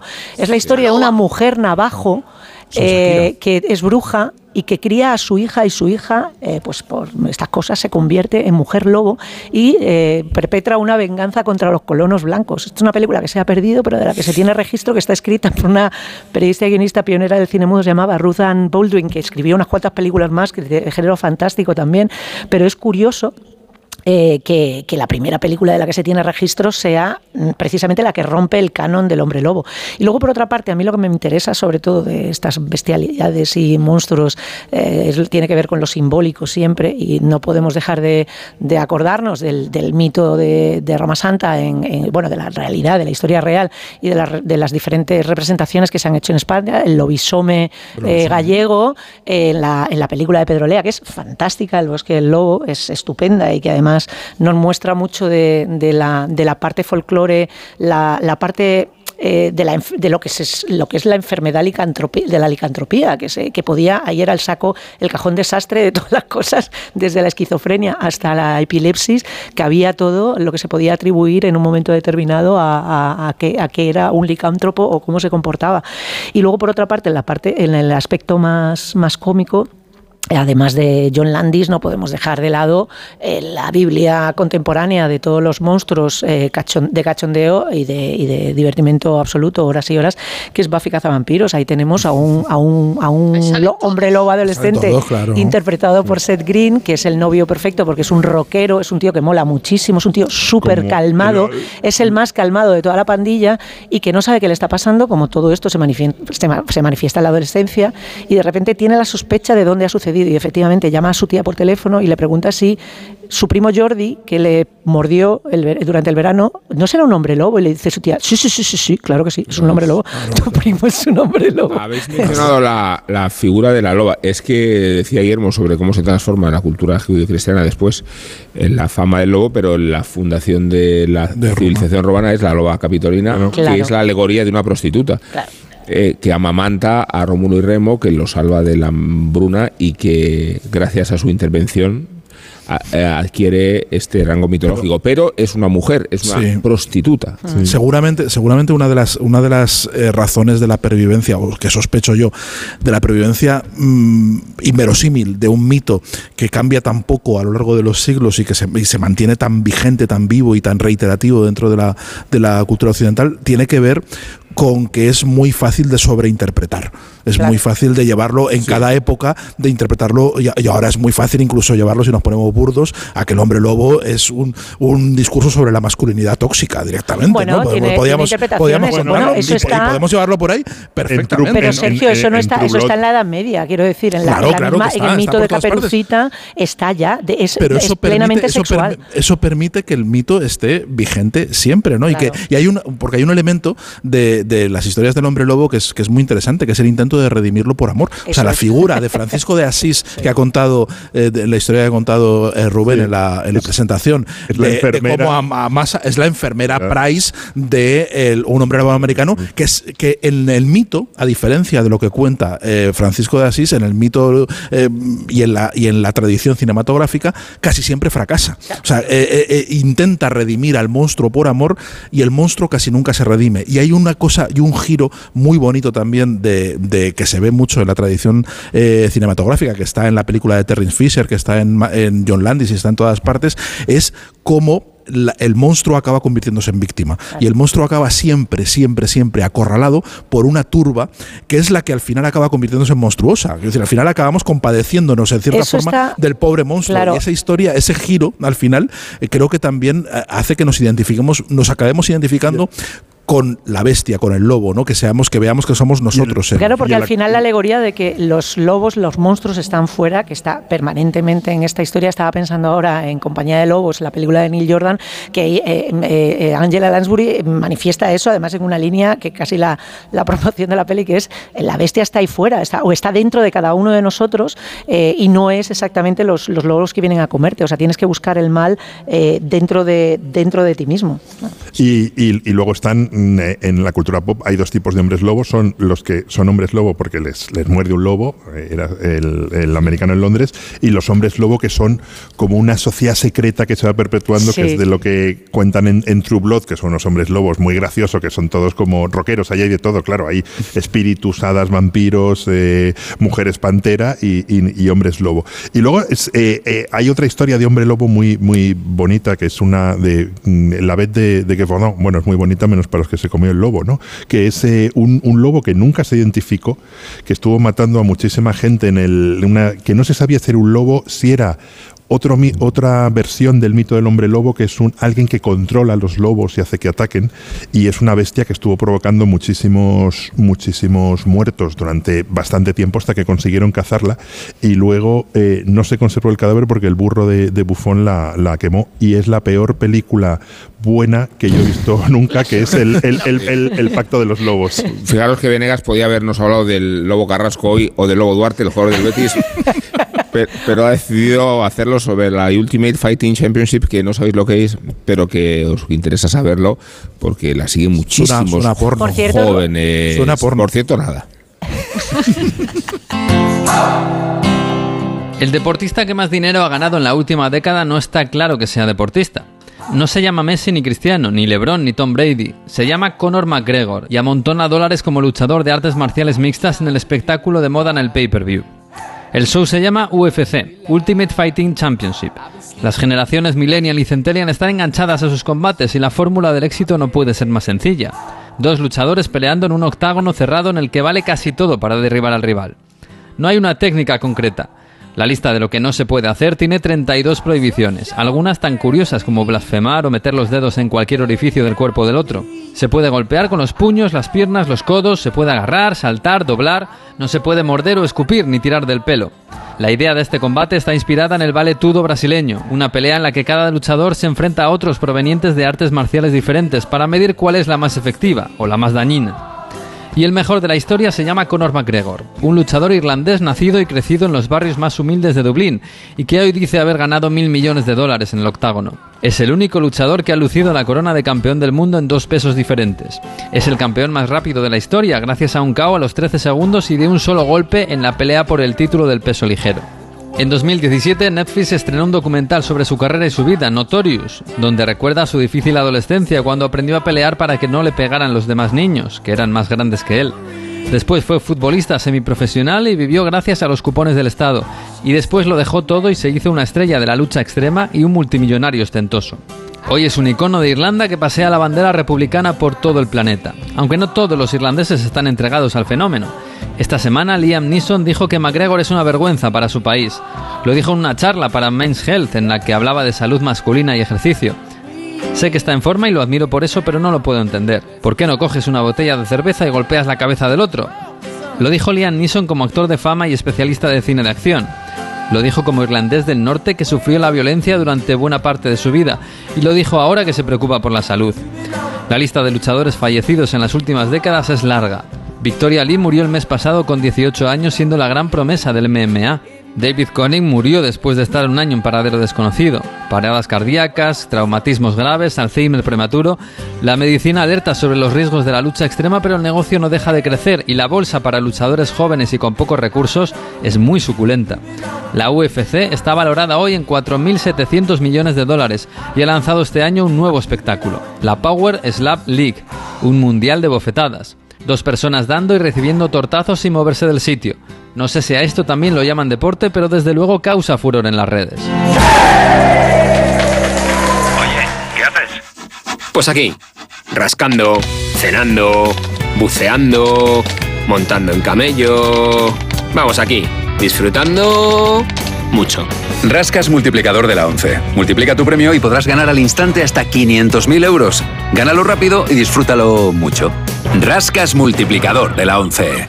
Tomando el solecito. A todos los que jugáis a la 11, bien jugado. Juega responsablemente y solo si eres mayor de edad. Pantalla. Pantalla. Pantalla.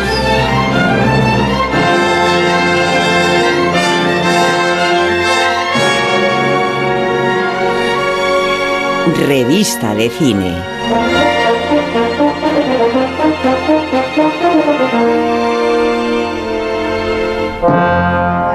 ¡Ay, tafita, que se te va a caer! ¿Habéis pensado ya cómo os vais a organizar con la niña? Bueno, yo puedo trabajar desde casa. O sea que... ¿No lo habéis pensado?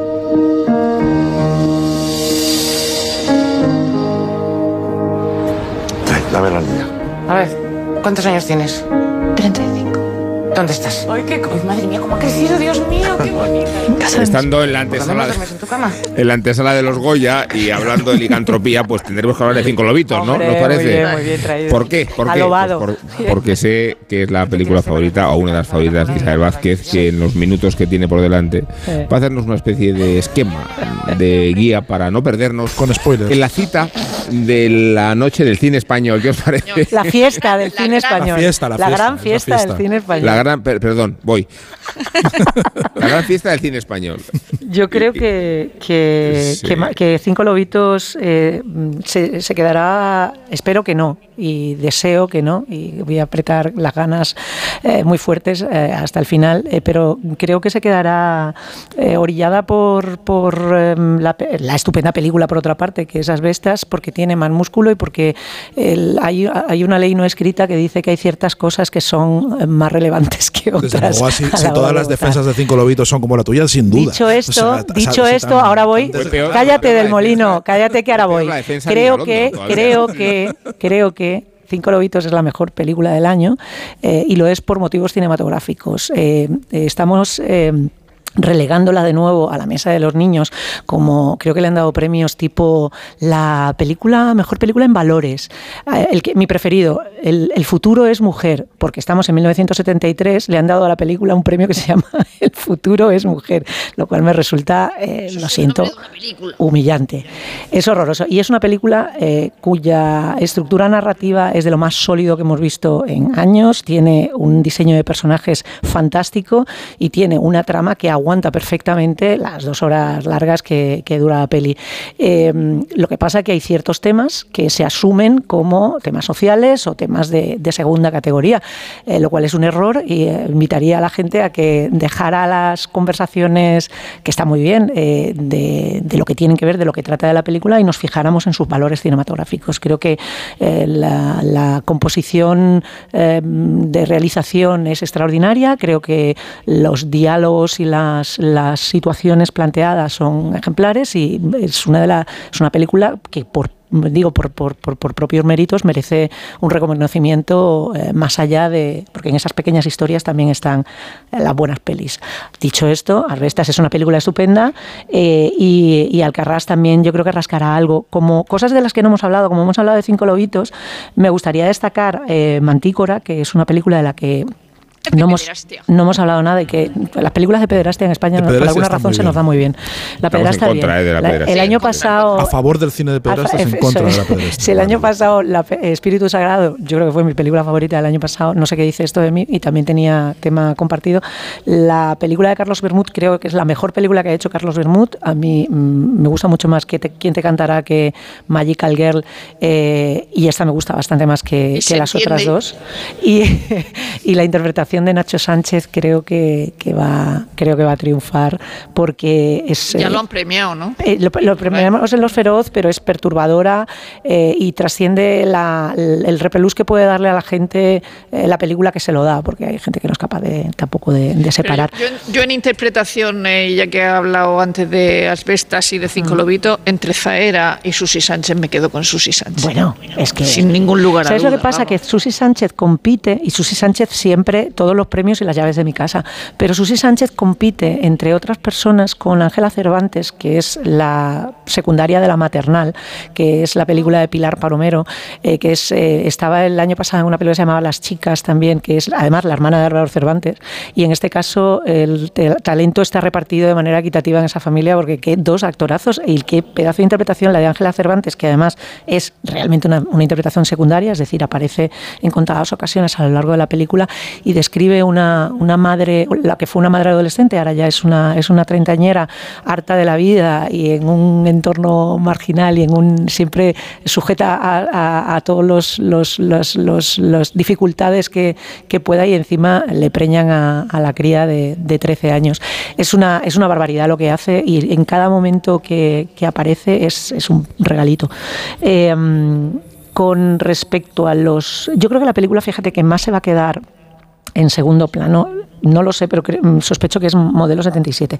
Esto lo digo ahora y luego los, la Academia del, del Cine eh, votan en masa por una, les ha gustado, igual, eh, que te digo, que va a ser la orillada, eh, puede dar el vuelco y de repente recuperar todo lo que no ha recuperado durante esta carrera, que por otra parte creo que es, eh, y ahora ya estamos todos de acuerdo, eh, la más brillante en años. Hay películas a exportar buenísimas, la peor de las pelis es, es estupenda. Creo que quien, quien tiene poco riesgo de perder Sí. es que no ¿Tú quiero crees, entrar en tú todo crees. Isabel, crees que el, el cine español vive un momento dulce? Vive- ha sido un buen año. Os dejo a vosotros los lugares comunes y quiero hablar de la consagración de la primavera. Sí. La consagración de la Eso primavera. sí, es, eso es súper interesante. Hay un porque cambio- hay un cambio de más paradigma. importantes Cambio de las renovables. Bueno, pues con, con esta cosecha del cine español eh, nos vamos a despedir. Eh, vamos a hacerlo con JF también, que es nuestra manera tradicional de decir adiós. Agradezco muchísimo vuestra presencia en estas instalaciones magníficas. Muchas gracias por invitarnos. Me refiero a Guillermo Aldares, me refiero a Sergio Molino, cómo no. Me refiero a Rosa del Monte, digo, cómo no, porque eres de la, Sí, la sí, artista sí, local. porque yo me quedo, yo me quedo aquí, vosotros os vais. A Rosa Sí, del. Monte, que está aquí a mi lado. A Isabel Vázquez, que no está aquí a mi lado. Pero como A si María lo estuviera. a María Jesús Moreno, que es nuestra productora, a Ana Remídez, que es nuestra guionista, a Nacho García, que es nuestro técnico en Madrid, a Pepe Lu Pérez, que es nuestro técnico destacado aquí en Zaragoza, en fin, un equipo interminable, y a los espectadores que han aguantado, que son muy pocos, en concreto 10, ahí están, pero que cualitativamente son indiscutibles. Hasta la semana que viene. Chao. And just like the guy whose feet are too big for his bed, nothing seems to fit those rain. Muy a mi pesar me veo obligado a ejercer una vez más de Undertaker, sí, enterrador, que es como me bautizó Rubén, y es que se ha ido con 94 años uno de los mejores compositores del siglo XX, Burt Bacharach, autor de cientos de exitosas y bellísimas composiciones, obras que nos rodean desde que nacimos, aunque no fuéramos conscientes de ello. Hemos escuchado sus temas en televisión y por supuesto también en el cine, habiendo conseguido tres estatuillas doradas, además de un puñado de nominaciones. Su música ha sonado también en teatros, pero sobre todo han sido muchos los y las artistas que han conseguido el éxito gracias a sus canciones, escritas casi siempre con el letrista Hal David. La principal beneficiada ha sido Dionne Warwick, que si es la segunda cantante con más éxitos tras su archienemiga Aretha Franklin, es gracias precisamente a Barbara Bacharach y David Hall, una colaboración que le ha supuesto a ella 12 millones de copias vendidas. Y si estas dos grandes se empezaron a llevar a matar, fue precisamente por una de las composiciones del mencionado tándem, que escribieron para ella el clásico I Say a Little Prayer, con la que escaló hasta el puesto número 4 de las listas de ventas.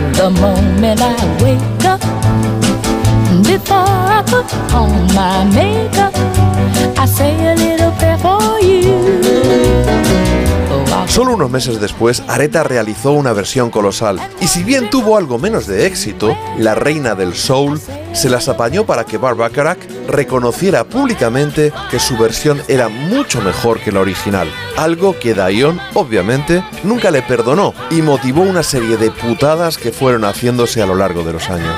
Pero volvamos a Burt Bacharach, un pianista que creció con el jazz, pero que ha destacado por el pop, por sus melodías, aunque siempre sustentadas por ese background, y por tanto ha gozado del reconocimiento de los grandes del género, también de la industria y por supuesto del público. Y es que sus composiciones han sido prácticamente sinónimo de éxito, y por eso más de mil artistas las han interpretado, reconociéndole como uno de los mayores talentos del neoyorquino Tim Penn Alley. En cualquier caso, no tan conocida fue su labor como director musical de Marlene Dietrich durante la segunda mitad de los 50, con la que recorrió medio planeta y compartió muchas cosas más. La diva alemana llegó a decir de él, parece que textualmente, que como hombre encarnaba todo lo que una mujer podría desear, rematándolo con la pregunta, ¿cuántos hombres hay así? Para mí era el único. ¿Os quedáis con ellos? Con Marlene y. Ich bin von Kopf bis Fuß auf Liebe eingestellt, denn das ist meine Welt und sonst gar nichts. Das ist, was soll ich machen, meine Natur.